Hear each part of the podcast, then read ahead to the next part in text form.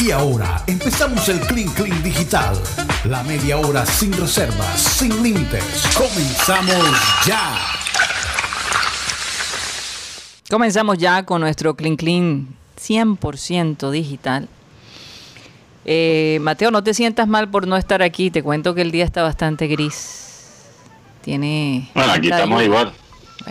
así que yo creo que va a llover porque es que se ve tan gris están cargadas las nubes que en cualquier momento se desata la cosa. A lo mejor por eso Rocha no llegó. Por allá debe estar lloviendo donde está Rocha.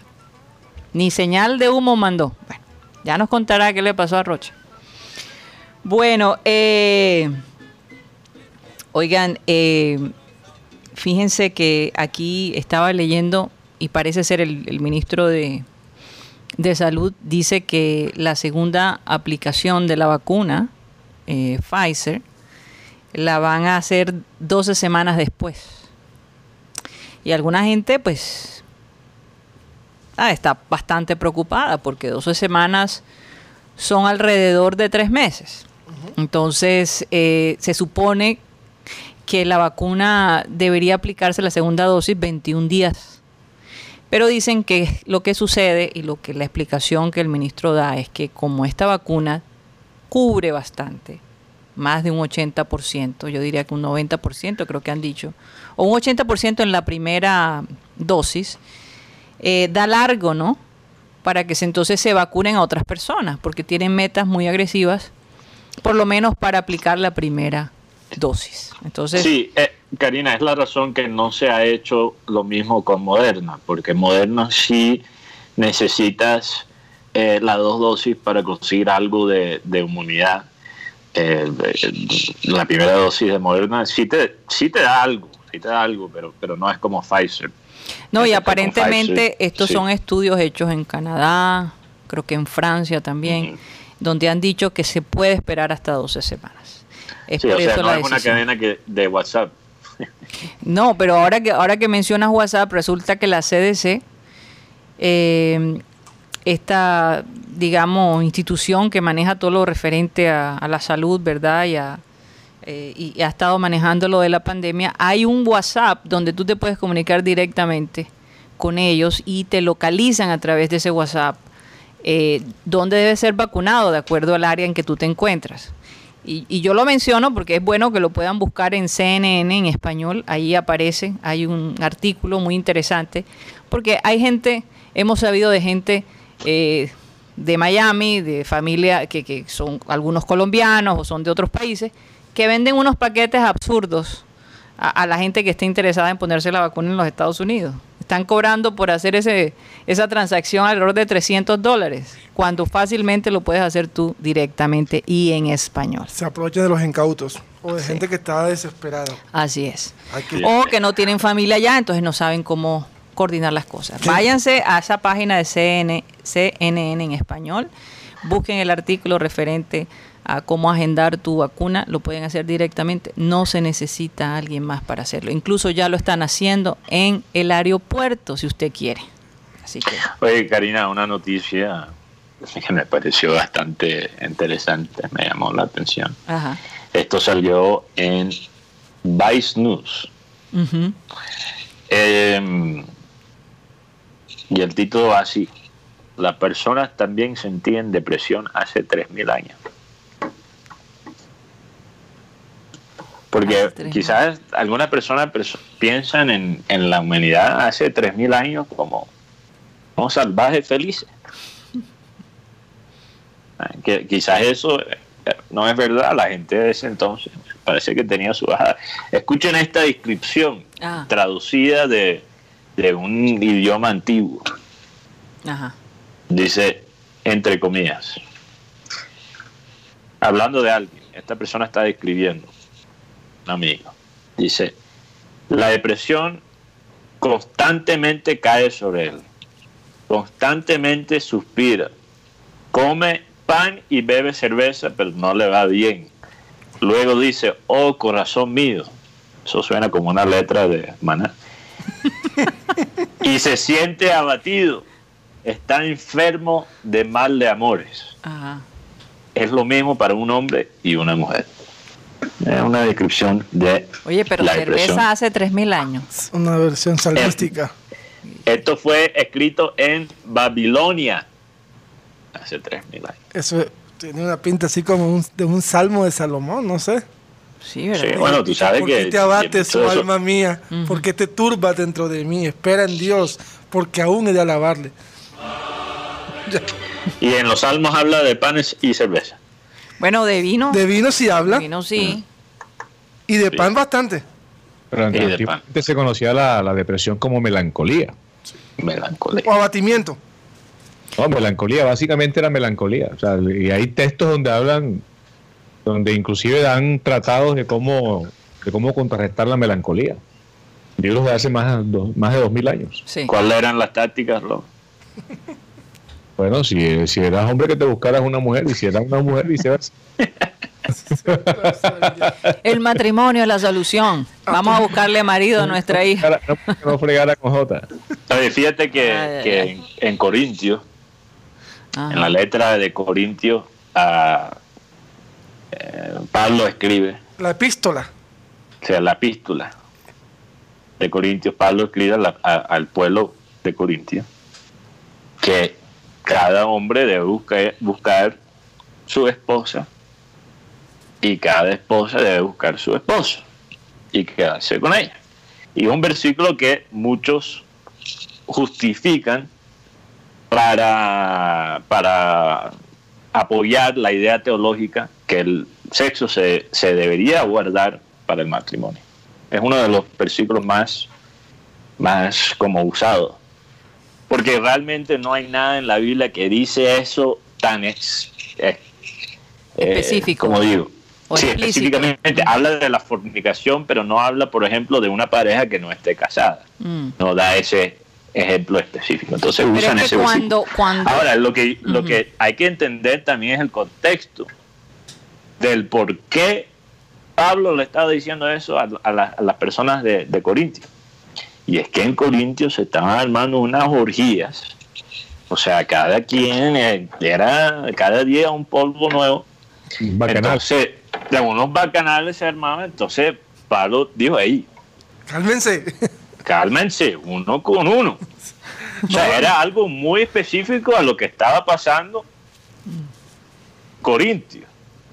Era uno por uno, con la Cójalo suave. Organicémonos, organicémonos, decía Pablo. Eh, Exacto, vamos a organizar la vaina un poquito más, pero yo no creo que tampoco signifique que, bueno, Además, Pablo, persona. Pablo fue una persona que tuvo el síndrome, síndrome ¿no? de abstinencia, Sí. con la capacidad de, de no tener relaciones ni casarse. Pero él decía, si estás más quemando... bien Pablo estaba amargado. Él dijo, hey, estos manes en Corintios, tremendos bacanales, y yo aquí en la cárcel. los- No, ¿Qué dice? Que si te estás quemando, ¿qué pasa? que Consíguete una esposa. ¿Por qué? Cásate rápido. Cásate rápido. Eso es lo que yo le digo a los muchachos aquí. Sí. Cuando se desenfocan. No, pero lo que yo... Lo que Oigan, y ustedes no saben... Una manguera, coge a tu esposa. ¿Qué pasó aquí? No entendí, Rod. Se cortó ahí. Todo repite. No, que si, que si te estás quemando no vayas a hacer como el bombero que coge la manguera, busca a tu esposa. Oye, no, no sé, y a, y a- propósito de esto, Karina, eh, si han, si han- me imagino que han visto los, los periódicos esta mañana de Barranquilla y la noticia esta de que han venido ocurriendo casos de personas que fallecen en, en un motel. O sea, eh, anoche volvió a ocurrir algo como lo de la semana pasada. Hallaron otra vez sin vida a una pareja dentro de un hotel, de un motel en el, en el centro de Barranquilla, porque ustedes saben que en Barranquilla hubo el famoso plan de ordenamiento territorial que le dijo a todos los moteles, señores, ya no más moteles, ni meteros, ni plantas carnívoras en el centro de la ciudad. Todos ustedes para afuera, para la calle, o sea, para allá, para circunvalar, para, para la 30, donde Para quieran. afuera. Para la calle. No hay Pero- cama para tanta gente. Sí, pero igual eso, eso no se ha cumplido. Pero ¿cuál es la, la razón? O sea, ya, ya se dijo ah, qué se debe la muerte de esta pareja. Parece, todo indica, mejor dicho, que, que, que han, han eh, consumido, inhalado monóxido de carbono, Uy. pero que no, que no se conoce la fuente de dicha sustancia, de, de este gas. Fue un doble su- suicidio. No, Bueno, pero es no, que fue, es que algo, fue un accidente, porque seguramente en estos edificios a lo mejor hay un escape y ni siquiera se dan cuenta. Claro. Y fíjate que ya, ya había ocurrido la semana pasada y, y cómo es, y también bajo el mismo, bajo las mismas circunstancias, ¿no? Y en el mismo Un señor- motel. Que ha entrado con dos, con dos amigas, Ajá. Wow. ya, Mucho ejercicio, ¿no?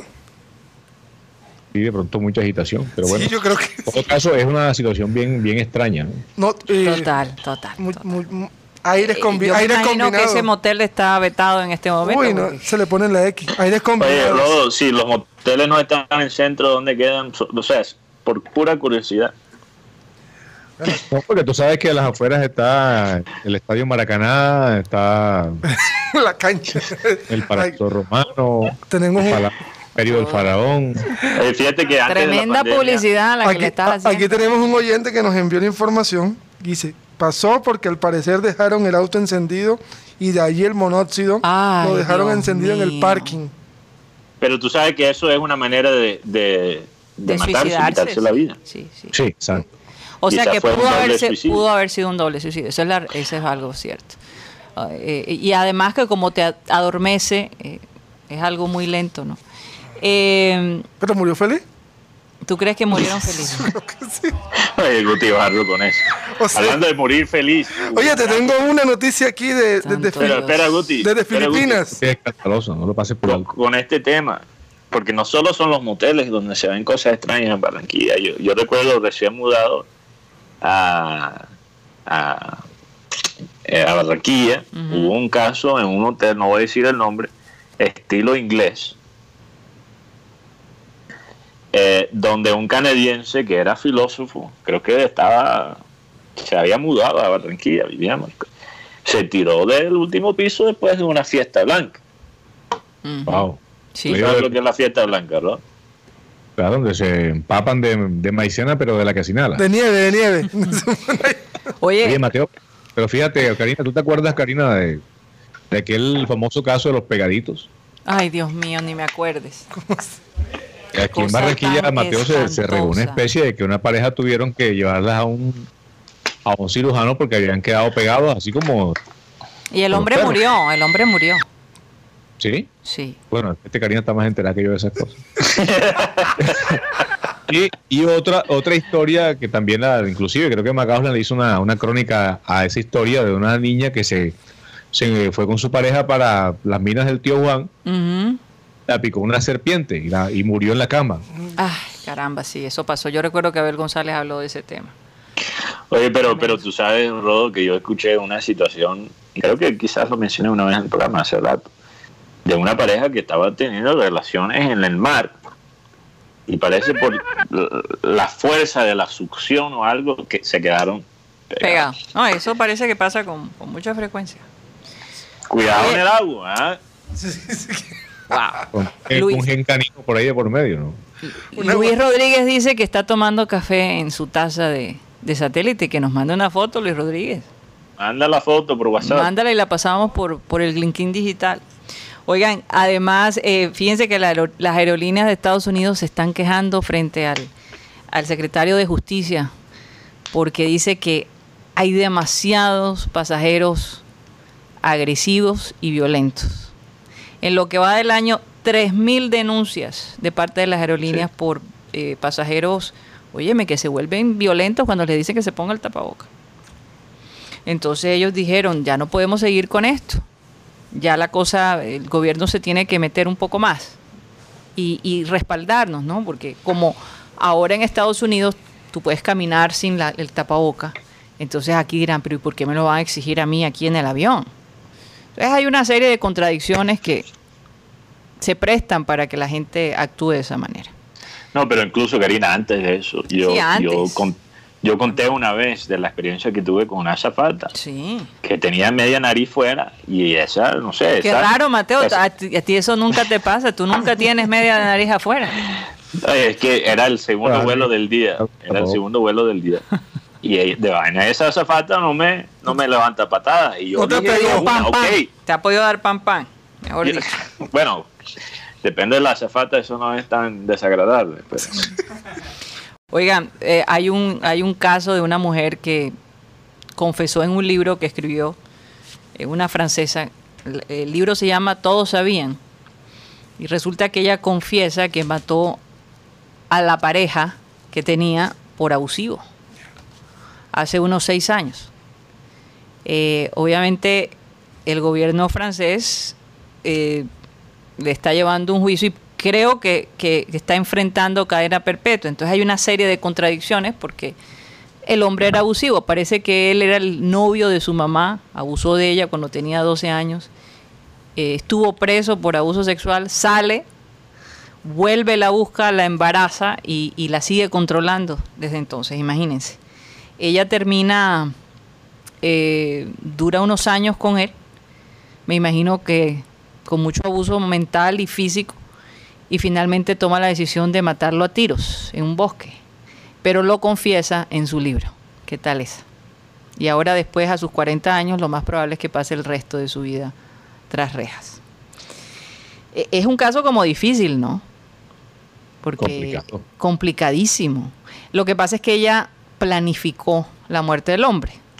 Según ella lo dice que en defensa propia, pero en el libro parece que dice otra cosa. Y la, y la cosa más chistosa que he leído hoy ha sido el hecho que miles de personas están escribiendo una carta para que por favor dejen a Jeff Bezos allá en el espacio y no regrese. Eso sí, no me lo esperaba. Yo no sé por qué. ¿Por qué quieren que Jeff Bezos se quede allá? La gente, te lo digo, eh, más miles y miles de personas escribiendo para que este señor no regrese. Las firmas y todo. Firmas y todo. La firmatón. No, la, la frase del día fue la del presidente de Filipinas.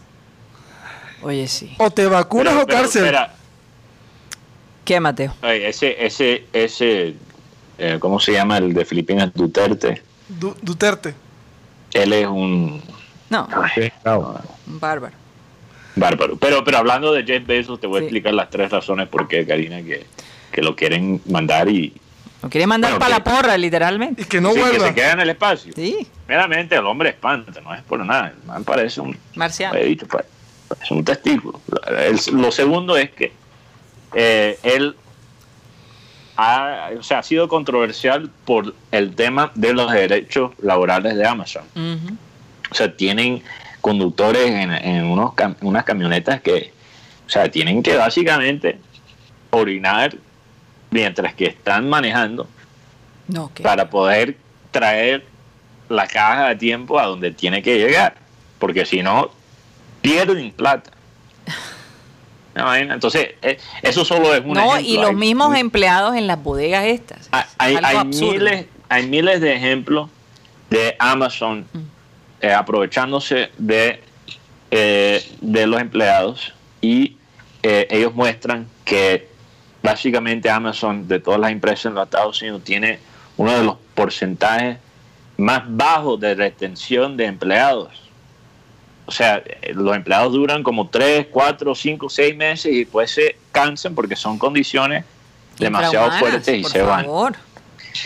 Lo otro es que Jeff Bezos es un billonario y la gente no es bruta, la gente sabe que en esta pandemia los pobres se han vuelto más pobres y los 50, 100 billonarios que hay en el mundo se han vuelto todavía más ricos. Entonces la gente dice, ¿sabe que Jeff? Quédate allá. Oye, sí. ¿Y la tercera? Porque dijiste tres. No, yo dije la primera, que parecía un testículo. Ah. yo no creo que por esa razón una persona tenga que irse del mundo, Mateo, que eso. No, es la, es la combinación de las tres. Pero la, esposa que se consiguió la latina, creo que es cubana, ¿no? Es bellísima la, mujer. Ay, por Dios, Karina. Ay, por Dios. El dinero lo hace ver lindo. Con, con toda la plata que tiene. El dinero lo hace ver bellísimo. lo veo mal, lo veo mal. Oye, una última noticia mm. que tengo que, porque me tengo que ir unos minutos antes. Ajá. Pero una pareja cultivó sin culpa. ¿Sin culpa o, con más. ¿Ah? ¿Qué dices? Sin culpa, de verdad. Sí, sin culpa. El mango más caro del mundo. ¿Por qué? ¿Tiene particular? Eh, parece que es un mango porque esta pareja es de el sur de India. Ajá. Estaban básicamente en, busca de semillas de, de diferentes híbridas, híbridas de coco porque, o, de mango, porque el mango se puede mezclar con distintas frutas y puede salir diferente. Entonces es. compraron, compraron eh, estas semillas por 33 dólares, lo que son 2.500 rupias, o rupias, Rupias. rupias. Entonces, cuando sale este mango, sale de una, o sea, con un color muy particular, un color de rosado, Ajá. y parece que ese mango es un mango japonés, que ellos lo llaman el huevo del sol.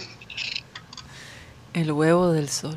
Sí, y es el mango, el- la especie de mango más caro del mundo. ¿Cuánto? ¿No sabes cuánto se pagó? Cuan- 4.500 Ah, sí, tú dijiste. dólares para dos mangos. ¿Y quién los pagó? O sea, un hue- dos huevos de sol cuestan 4.500. Oye, pero es que lo bueno es que te queda la semilla y tú puedes, tú puedes básicamente cultivar esos dos huevos de sol. No. Sí, y bueno, esa es la vaina. Es que él tiene ahora un árbol, solo tiene un huevo de sol.